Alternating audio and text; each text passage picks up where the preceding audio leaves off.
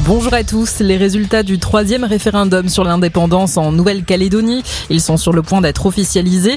D'après les premières estimations, alors que plus de 80% des bulletins de vote ont été dépouillés, on se dirigerait vers un non massif.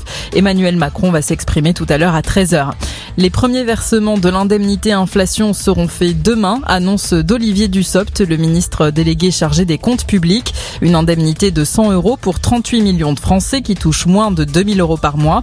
Les étudiants boursiers seront les premiers bénéficiaires. Les salariés, les retraités et les demandeurs d'emploi, entre autres, sont aussi éligibles. Pas de nouvelles restrictions en vue, c'est ce qu'assure Olivier Véran. Le ministre de la Santé se veut rassurant. Nous sommes en train d'atteindre le pic de la cinquième vague. Malgré une explosion des cas de Covid, aucun reconfinement n'est à l'ordre du jour, mais le ministre recommande quand même de restreindre ses contacts à l'approche des fêtes. Les États-Unis sous le choc après le passage de dizaines de tornades meurtrières.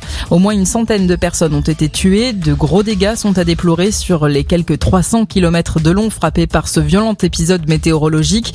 Bilan très lourd dans la ville de Mayfield, notamment dans le Kentucky, qui a été en grande partie détruite. En France, plus que trois départements en vigilance orange crue, alerte levée dans les Hautes-Pyrénées. En revanche, elle est toujours en cours dans les Pyrénées-Atlantiques, les Landes et le Gers. La décrue s'annonce très lente dans les zones les plus touchées. C'est l'événement sportif du jour. En Formule 1, dernier round d'un duel haletant entre Max Verstappen et Lewis Hamilton. Les deux rivaux sont à égalité de points en tête du championnat du monde. Le titre va se jouer sur le Grand Prix d'Abu Dhabi. C'est Verstappen qui partira en pole position. La course commence à 14h.